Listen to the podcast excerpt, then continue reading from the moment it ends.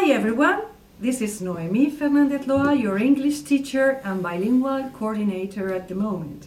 You are listening to the second part of our podcast, the European Day of Languages 2023.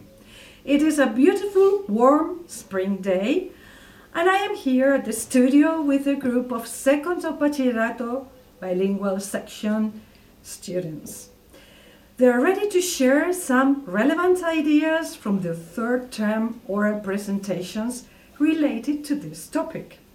But before we start, dear listeners, let me ask you a question. Do you know which are the most common and relevant foreign languages for learning these days? Any ideas? Here we have our first group who will surely help you find our answer. What can you tell us about this, guys? Well, the most common and relevant foreign language for learning are English, Spanish, Japanese, Korean, Mandarin Chinese, Portuguese, German, and Arabic. But talking about English, English is the most common and relevant language for learning. There are over 1.5 billion English speakers worldwide making it one of the most widely spoken languages in the world. Additionally, English is the language of the Internet, with over half of all websites written in English. Knowing English can open up a world of information and resources from news and research articles to educational materials and online courses. English is also the language of music, movies, and TV shows, being enjoyed by people all around the world. We also have to take into account Japanese. Yes, so Japanese is a language spoken in the eastern part of the world for about 128 million speakers, and it has a very important cultural. It's very uh, important in culture because uh, it has contributed to a high development in peace in all the Asian region.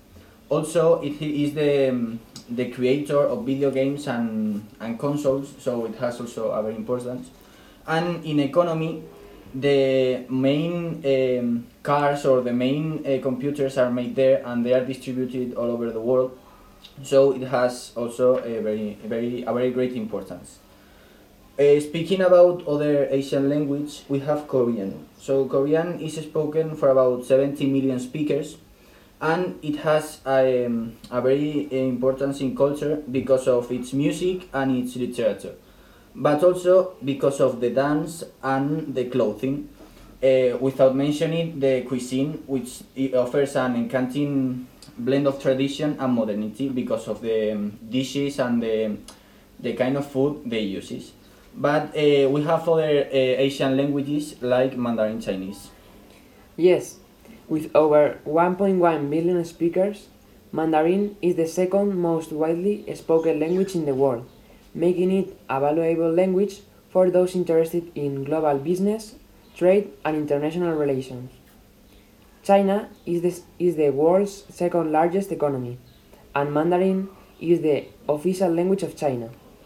So, learning Mandarin can provide many opportunities for those interested in doing business in China or any other Mandarin speaking country. China is also a popular destination for tourists, so knowing Mandarin can be helpful for travelers who want to communicate effectively and immerse themselves in the local culture. Moreover, China's rich cultural heritage is an important reason to learn Mandarin. China has a long history and a unique culture. So, learning Mandarin can help individuals better understand and appreciate China's rich cultural heritage. While Mandarin is often considered as a challenging language to learn, it is a logical and a systematic language that has a clear and a consistent grammar. In addition, with increasing availability of online resources and language exchange programs, learning Mandarin is more accessible than ever before.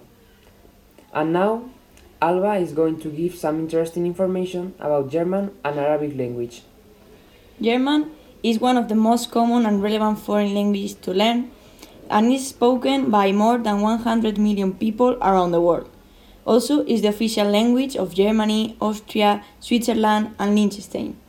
One of the main reasons why Germany is one of the most spoken languages is because it is one of the world's leading economic powers and is the language of important industries such as engineering, technology, automotive, and medicine.